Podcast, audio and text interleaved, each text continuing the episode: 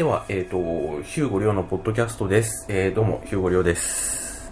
そして、えっ、と、今週からはですね、えっ、と、またゲストの方に来ていただいておりまして、えっ、と、じゃあ、簡単に自己紹介よろしくおはい、おは願いします。ようございます。えっ、と被写体のモデルをしながら、まあ絵もそうですけど写真ですとかあのモデルの仕事をしながら趣味で写真はモノクロフィルムを使って取り歩いてます。よろしくお願いします。あ、お名前は？えっとあスズランです。ごめんなさい。はい、鈴蘭さんはいにゲストで来ていただいております。で、えっ、と、写真に関するいろいろな話をしていければなとはい、思っております。はい、よろしくお願いしま。ますず、まあ、聞いてる人がもう知らない前提で、そうですね。そうですね、なんとなくの略歴等を、略歴、うん略歴そうですねえっ、と沖縄で生まれ育って、で20代まではずっと小さい頃から琉球舞踊の舞台のお仕事をずっとさせていただいてたんですけど、まあ結婚して子供も生まれて横浜に来てからはもう普通に専業主婦だったんですね、で、まあ、子供も大きくなったってことでちょっと外に働きに出ようかなと思って始めたあの芸能事務所の方に所属して、まあ、よくあるあのビフォーアフターですとかうんあの、まあ、ファッションショーのミセスのものだとかっていうのに出てたんですけど、まあ、そこからの流れで、まあ、被写体のお仕事させていただけるようになってから逆にこう撮られることが多いのであ久しぶりにフィルムを持って撮ってみようかなっていうところからまた始めて、で最近はちょっと展示会とかにもちょこちょこと出したりはい、してます、撮る方で、ですよね。撮る方で出してるし、撮られる方でも展示されたり、うん。もうもうどっちもです、どっちもです。ね。はい、はい。はい。で、えっと、僕とは、僕がまず知ったのは、えっと、あの、闇の王っていう展示で一緒になった雨宮理恵さんという写真家の方がいらして、はい。その人の、えっと、雨宮さんの個展ですね。で、えっと、モデルされてたっていうので、多分知ったのが初めてですね。はい。で、あの、あ、こういう方いらっしゃるんだっていうのを知って、うん。で、なんかのタイミングでお声掛けいただいたんですよね。そうですね。私は多分お名前は結構前から、あの知ってて、うん。で写真もあちこちちょこちょことこうやっぱ趣味が似てるんでしょうね、きっと雨宮さんと一緒だったってことは、だから多分お名前もちょっとカタカナで書かれてるので、結構あちこちでちょっとうん。ちょこちょこと見てて。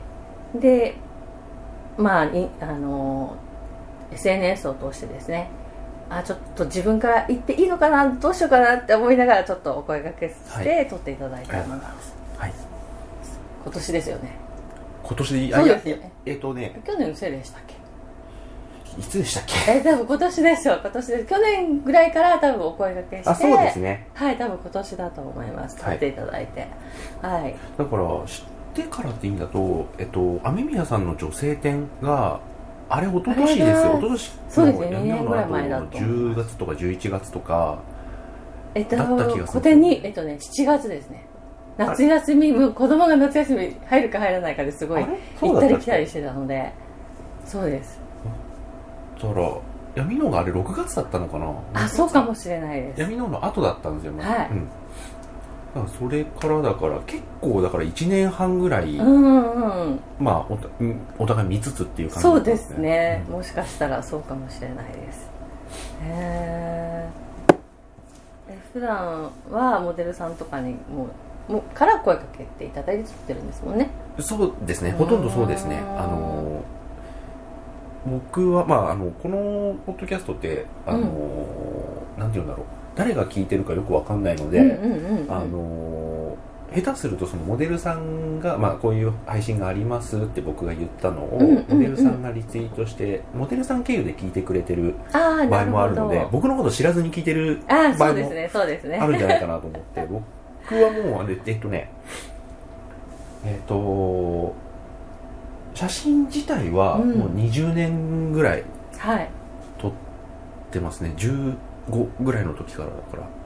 あで20年ぐらい。も同じぐらいかも。私も高校生ぐらいで始めたので、ただ私の場合はその写真学校の写真クラみたいなもので活動しててでその後はもう本当に写真から離れた生活をずっとしていった中で、もう最近からもう一回やり始めたっていう感じなので、歴はまあ短いかな。うん、僕もでもなんかこう勉強したとか何かこう上手くなろうと思って本を読んだとかいうのがなくてとにかくずっと撮ってるだけの20年なので21年目ぐらいかなうんうんうん。でえっときちんとまあきちんとでもないけどあのーじゃあモデルさんにお願いしてとか、はい。えー撮ってくださいとかで、えっと、写真撮ってじゃあどっかにちゃんと公開というか見せましょうってしたのが2年半ぐらい前ですね。あ二そうなんですね、へえ私人を撮るってことをずっとしてなくて、うん。あの普段と自分が好みで取り歩いてるのはやっぱりストリートスナップなので、うん。もうアスファルトの割れ目だとか、うん。そういうのを探し歩いてるタイプなので、全くあの人を撮ってなかったんですけど、たまたまそのいつも被写体としてモデルとして使っていただいた展示会うんがあってでそこではあの女性の出展者がどんどんあ出産だとかでいなくなってきてて男性ばっかりになっちゃったんですね、でその時にたまたま私あの見に行って、さあもう囲まれてうん。出るよねっていうこう圧を男性陣にかけられ 無理え人撮ったことないけどっていう中で人を撮らせていただいたのが本当にね半年ん？去年の、ね、秋ぐらいからうん。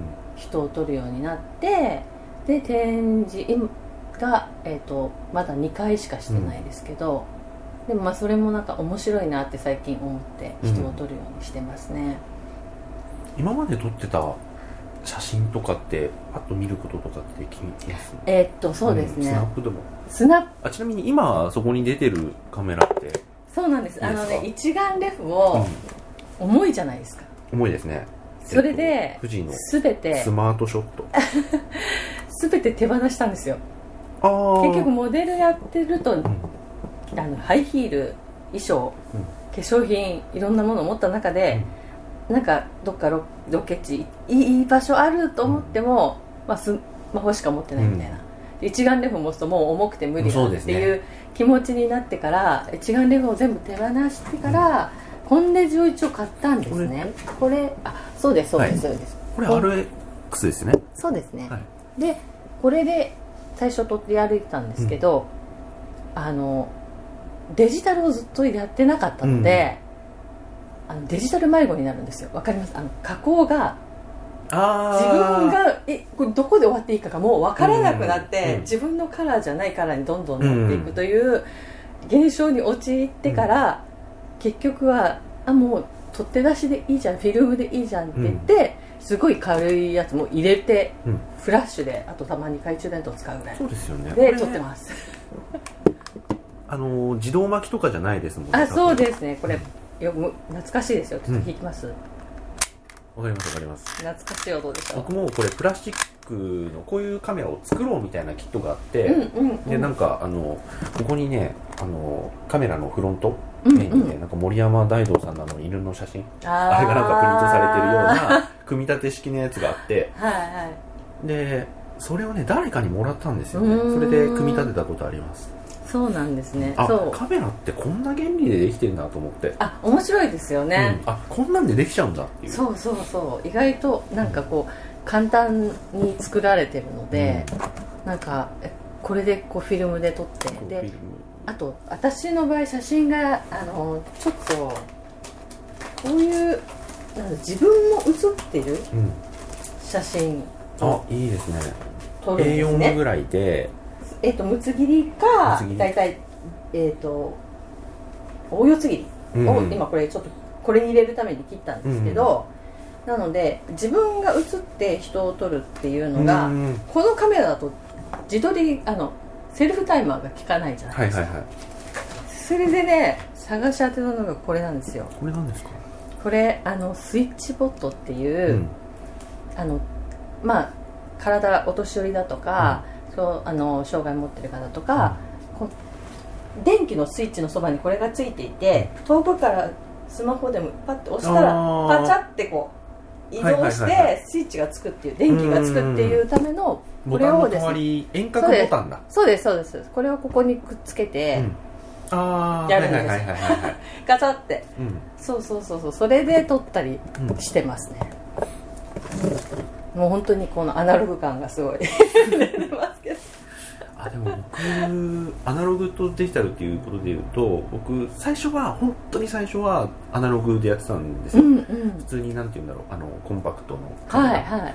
あの SPO みたいな、はい。あの辺とかで普通に撮っててモノクロでしか現像したことなかった気がする。あのこれ写真部じゃなかったんですけど、うんうん。勝手に写真部のところを使ってましたね。そうなんですね、でえっと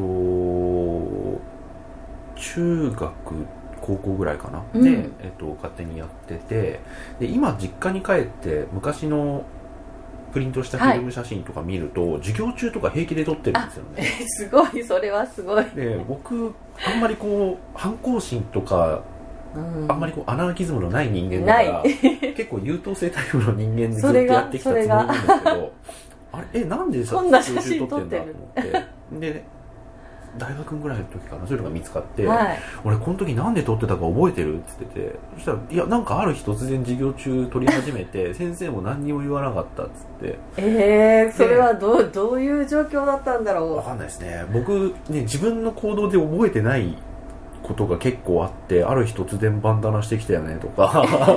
覚えてない、うこれはなんか同級生にいろいろ聞きたくなりますね、うん。でなんかすごい怖い先生に「お前なんだそれ」って怒られてでも僕す普通に「いやこれ汗が落ちるんで」って答えてあそあそっか。かってなんか納得した。っ 納得さてせるという。言われたんですけどなんかこう二十歳二十歳がはい。こう、友達の結婚式とかでこう昔の友達と会った時にそう言われて、うん。全然覚えてないっていうなんかそういうなんか反抗心のあるようなこと僕した覚えがないと思って。いやー多分でもよ周りの人たちはまあまあいいかっていうふうになったんですかね。ななんなんでしょうね。わかんないけど、まあ、授業中とか、あと体育で、こう、ダミーの人形を使った蘇生の、あはいはいはいはい、あのー AED の、うん。はい。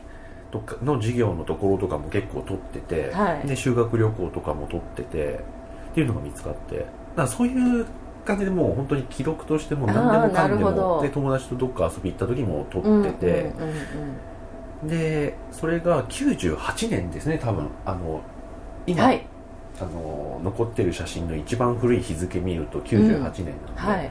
で98年になんかデジタルカメラを手にしたらしくてそれでずーっとまた撮っうんてるのがいまだにこの中に残ってます。へえそうなんですね、あアナログはで最近ちょっとやったんですよ。はい。あのもう本当に5000円ぐらいの中古うんうんうん。のなんか安いコンパクトカメラに、あのなんかいいって言われてる フィルム入れてみて。でやってみたんですけどあの現像を人に任せるっていう感覚がどうしても慣れなくて。あそれすごいわかります。で上がってきたものが全てになっちゃうけどこう他のラボとかだとまた仕上がり違うのかとか。違いますですよね。はい、なんだけど違います。それ追求し始めたらこれわかりま俺す。止まんなくなるなと思って。あの私この間フィルムを自分で現像しないで、時間ないから今回はと思って、まあ、あるお店にはい。出したんですね、したらモノクロをカラー現像されちゃってもうあパーです、あうん。って言われて電話来て、あこれはもう人に任せた自分が悪かったと思って、あとあのロモグラフィーあはい。のあうん。の変なフィルムとか使うと、結構てきめんにこれラボの違い出るなと出ま思って。す出ます。あもう青っぽくなったり赤っぽくなったりでそれ狙ってるんですすけどじゃあこの狙ってる中でポンと例えばまあヨドバシだったり、うんうんあの、うんうんなんだっけ55ステーションとかなんかはい。出して、これで上がってきたものをそれで良しとして受け止めなきゃいけないっていうのはどうしてもやっぱ慣れなくて、うん。かといって自分でこう現像するのも、いや結構大変ですよ。うん、大変だしお金もかかりますのでうん、やっぱそれ一番ですよね。そうコストはやっぱりデジタルの方がいいので、だからお花撮ったり作品としてじゃなくてはもう本当にデジタルの方が、もういろんなネットにも上げやすいし、すごい楽なんで、こっちを使ってるんですけど、なんとなく自分で追求して作品ってなるともうどんどん迷子になっていくので、うん。結局フィルムで落ち着いてるっていう感じですね、私の場合は。僕はだから結局デジタルに戻っちゃいましたね。デジタルの方がやっぱり、その98年からってことは高1ぐらいかな。うんうんうんうんだからデジタルでやってるし、うん。うんで今携わってる仕事とか今までやってきた仕事も結構デジタルだし、うん。思考自体もデジタルなんですよ多分。あの同じことやっなたら同じ結果が出てほしい、るほどうんうんうんうんうん。でアナログってそうはいかないとか、うん。オーディオはいそうですね。もそうだしんあのーそこが面白いっていう場合もあるんですけど僕はやっぱりなんか同じものに対して同じこことをしたら同じ結果が毎回出てほしいたちっていう。そでもねそれは同じ似てますよ。あの、多分私フィルムも、もう絶対こ同じフィルム、うん。同じ感度のやつで大体同じ光のところで、自分で調整して懐中電灯で調整しながら撮ったものを、もう同じ時間帯で現像して全て決めてます。でもその結果同じにならないじゃないですか。そうそう。同じじゃない時はそう手手で手でこの辺隠して。それが嫌だっていう僕。そうですそうですそうです、再現性ないとダメなんでしょうね多分。これはあの写真がどうのとかじゃなくて、もう多分いろんな面に対してですよね。でそうですね、うんうんうん。うんなのでフィルムは結構ね買うだけ買ってね使ってないんですよね。ああもったいない。私ください。ロモグラフィーとか結構買った気がすでいっぱいだから今ね面白いフィルムも結構使っててこれオーストリアかオーストラリアどっちだったかな？なんかあのもうフィルムにいろんな加工がされていて、うん撮ると勝手にこうあの稲妻が走ってたりとか。へでえ結構それもちゃんと自分が撮った被写体をちゃんと避けて入ってくれるっていうのがどういう仕組みになってんだろうっていう。なんですかね？それもともとだって観光させてあるわけじゃないでしょ？そうなんですよ。だからねすごい不思議で、でカラーで結構撮ったのもちゃんとこうあの横浜なんでマリーンタワーあるじゃないですか、うん。撮ってちゃんとねここに行くようにいや絶対それ偶然だと思うけど。い。や何枚撮ってもですよ。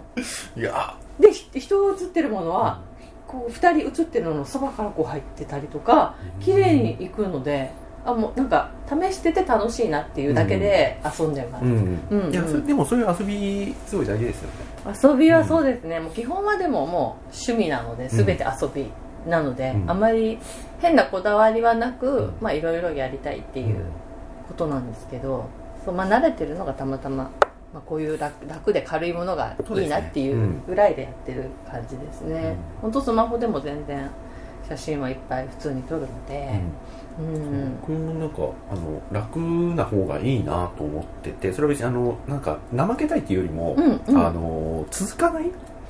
うん、だからこれを職業とする方は多分ちゃんと追求してきっとやっていかなきゃいけないんだろうなとは思いますけど、まあ遊びなので自分がこう長く続けられたりとか、ね。うんうん。楽しいっていうのが前提にないと無理じゃないですか、そうですね結局だから一眼とか持っても毎日持ち歩くわけにいかないしそうそあの今ねあのミラーレスで小さくなったとはいえ、ううん。やっぱり限度はあるんで,、うん。でどんどん小さくなって今だから GR ですね。うん、そうですよね。いいなぁだけになっちゃいました。でもね今もどんどん進化してるから、十分だなと思いました。そうなん僕もですよね。結構あのね鈴蘭さんこの前撮らせていただいた時も GX8 って結構小さめのやつでうん。撮っててでその後から GR 買って、うん。えっと GR で代わりになるのかなっていうこう戦々恐々としながらこう撮っててあの同じではないんですけど、うん。あんま変わんねえなと思って。それだったらポケットに入る利便性の方がそうですね。それは大きいと思います、うんもう全部これですね。今スナップもポートレートも全部これだけへにしてます。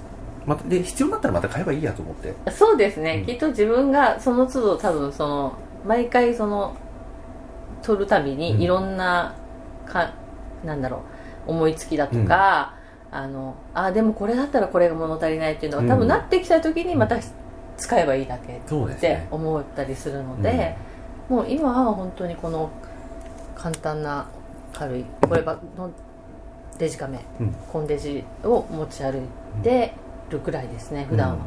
うん、もうこれとスマホで全然いけ,、ま、いけちゃいます。うん。楽しめます、僕もあのだからスマホでいけないかって一回試したんですけどうん。さすがにスマホはあの暗所とあとあの操作性ですね。あー。でもあの実際に、あのお仕事として普段一眼レフで撮ってる方とかが、ちょっともう最近はこうスマホにどんどんこう移行してって、うん。機能も良くなってるから、それであのちょっといろいろ試したいので、うん。っていうことでモデルの依頼も来ますよ。うん。僕もちょっと試したんですけど、うん。やっぱり操作が全部タップになるのでですね。そこだけですね。もうそこはもうどうしようもないんですけど、うんうん物理的にはそんなにもあまあ暗所はね結構弱いですね、うんうんうん。暗所のフォーカスが弱いかな。なるほどそうですね。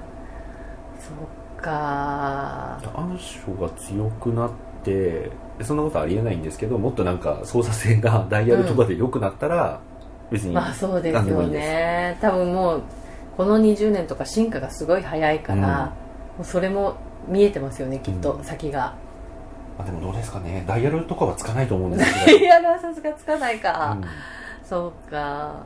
でもねいろいろなんだろうそのアプアプリでいろいろ今作れるじゃないですか、うん。だからなんか実際に素人が見た時にこうどれ何で撮ったのかって全部もうほとんどわからない。ほとんどわかんないと思います。ですよね、だから前だいぶ昔ですけどプロの方が同じ風景を一眼とうん。スマホでうん。撮っててどっちがどっちか分かりますかって言って答えてで当たったんですけど、うん。あのどどこを見て分かりましたかって言われてあの画角あるじゃないですか、はいはいはいあはい。れがこっちが32で、うん。こっちが43だったから43 なるほど。の方は iPhone かなと思いました。それちょっと怒られた。あ そういうことじゃないんだそうよいうことじゃない。いやでももうそれぐらいしか分かんな多いし分そうですよね。だボからケみとかももう再現しちゃってるから。カメラを普段いじってる人でもそうなんなんで、うん。結局全く知らない人が通りすがりにポスター見たっていうんだったら、もう全然わかんないと思います。でそれこそだってアップルのポスターあるじゃないですか、うん。iPhone で撮りましたってそうですよね。あれがもうあこれ撮れるんだったらもういいかなってうんわかります。でアプリもうん。いろいろ加工とかそのえあの HDR の技術とかいろいろ進化してるしで僕がさっきあのダイヤルとかがなくて操作性がって言いましたけど、それもあの今結構機械学習とか AI とかあるじゃないですか、はい。あれであのここもうちょっと暗く撮りたいなっていう時とか、だから外撮りたい時と人撮りたい時っていう僕の好みがあって、うんそれをもう学習してもらえれば人撮るあそうですね。うん何撮るかっていうのをだって顔認識とかで、うんうんあ今この人人撮ってんなっててうん。こいつ人撮る時はこういう設定だよっていう あるああできるかもしれない。でやってくれるんだったら、うん。僕はだってそもそも操作性がとかじゃなくていじる必要ないから、そこぐらいまでになってくれるんだったら iPhone でいいかも。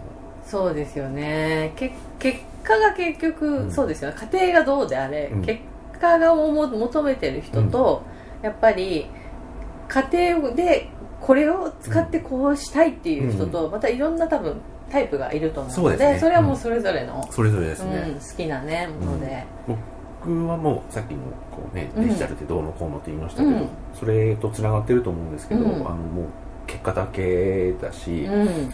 あの iPhone で撮ったからやっぱ iPhone はダメだなとかそういう先入ができるだけなくしたいんですよね。高いお金出してねカメラ買ったからやっぱり iPhone とは違うと思いたいんだけど思いたいですね確かに。そういう先入観を一旦ちょっと捨てて うん。見てみて、あそれでもこことここに関しては iPhone まだダメだなとか、うんうんうんうんそういうのはなんかちゃんとあの先入観なく受け止めていきたいなというか。うん。で今デジタルの仕事デジタルでアプリ作ったり、はい。ゲーム作ったりしてるんですけど、あのそういうして仕事をしてるからこそだと思うんですけど、あの他の人がやっぱこれだからデジタルダメだとか、うん。あの iPhone ダメだっていうところに関しては、解決方法がやっぱあるし、はいはいはい。でそれが及ばないところがその人なりのやっぱこだわりなんだろうなって、うんうんうん。あの自分がものを作ってるっていうあ達成感とか、ね。あのアイデンティティっていうのがやっぱその人のそこにあるんだろうなと思うし、んんうんうん。うんああそうそうですよね。やっぱ自分で手焼きしないと自分の作品とは呼べないよっていう人ももちろん。まあそれはもうね、考え方それぞれなので、うん。全然いろいろいてね、いいと思うし。そう私もどちらかというと、まあ何でもありなタイプなのでうん、たもうとにとにかくた楽しいのが一番ですよね。うん、そうですね。長く続けていくっていうことがあの一番だと思うので、うん。まあそれをなんか阻害するんだったら別に、うんううん。んあのわざわざなんかでっかいバッグ持ってそれを毎日持ち歩くのかとか。うんでもそれが多分好きな人はそうなんですもちろんもちろん、うん。うんうんうん。うん。やっぱ撮ってる感っていうちょっと襟を正してやっぱりちゃんと撮りたいっていう人ももちろんスタイルとしているだろうし、まあ、それぞれのそのさ最終的な満足感ですよね、うん、うんでそれがその人なりのなんて言うんだろう。その最終的に出るものにこういう形で反映されてるっていうんであればいいだろうし。であの作品だったりその、まあ、写真も含めて、うん。っていうのを人が見るときって結構文脈込みで見てるからあはい。あのこういう苦労をして撮られた写真っていうのでありがたがったりとかそういうのもまあ込みだと思うんですよ、ね、それはありますね、まあ、あ写真だけじゃなくて、絵なんかも結局は価値わからなくても、なんだ偉い人が描いたっていうのと一緒じゃないそうそうそうですか一緒ですね、うんうんそういうもんですよね。なんかこっちから見るとおかしいなとか滑稽だなって思っちゃうけどまあそういうもんだし。そうそうそう。子供が描いた絵のように見ておこれ偉い人が描いたんだっていうので、うん。もうありがたがって見るというか、うん。まあ特に日本人は多いですね。そういうかそうかな。うん、日本人は美術館巡りも多分一番世界で一番多いんですって、うん。日本人が。あかー各国の美術館回る人たちも、くあの国別で探すと、だから多分そういうものをありがたくこう見て自分が勉強教をするっていうことが多分好きなんだと思います、うん。うん考えるっていうかね、うん。だからあのねあのなんか数ドルとかでうんうん。落札されかけてたうんうん。あります。絵がなんか あのゴッホの絵だって分かった瞬間になお何百億になっちゃったとかね、うんうんうんうん同じ絵なな絵は変わってないのにって思っちゃうけど、うん。やっぱり自分に翻ってみるとやっぱり誰が撮った写真うん。とか、そういうのって結構無意識にやっぱ入り込んできてるとうん思うし、入り込んでると思います。でできるだけそういうのやっぱ排除したいと思っても排除もうしきれないなっていうのはありますね、うん。でそういうのがなくなった時って結構自分のそのものに対する好き嫌いとかうんうん。良し悪しとかの概念って結構その揺らぐもんだなと思ったりしますね。ああなんかねあの私写真はね撮ったり撮られたりどっちも好きなんですけど、あのお金をかけて物を買う時って、結構若手の作家さんの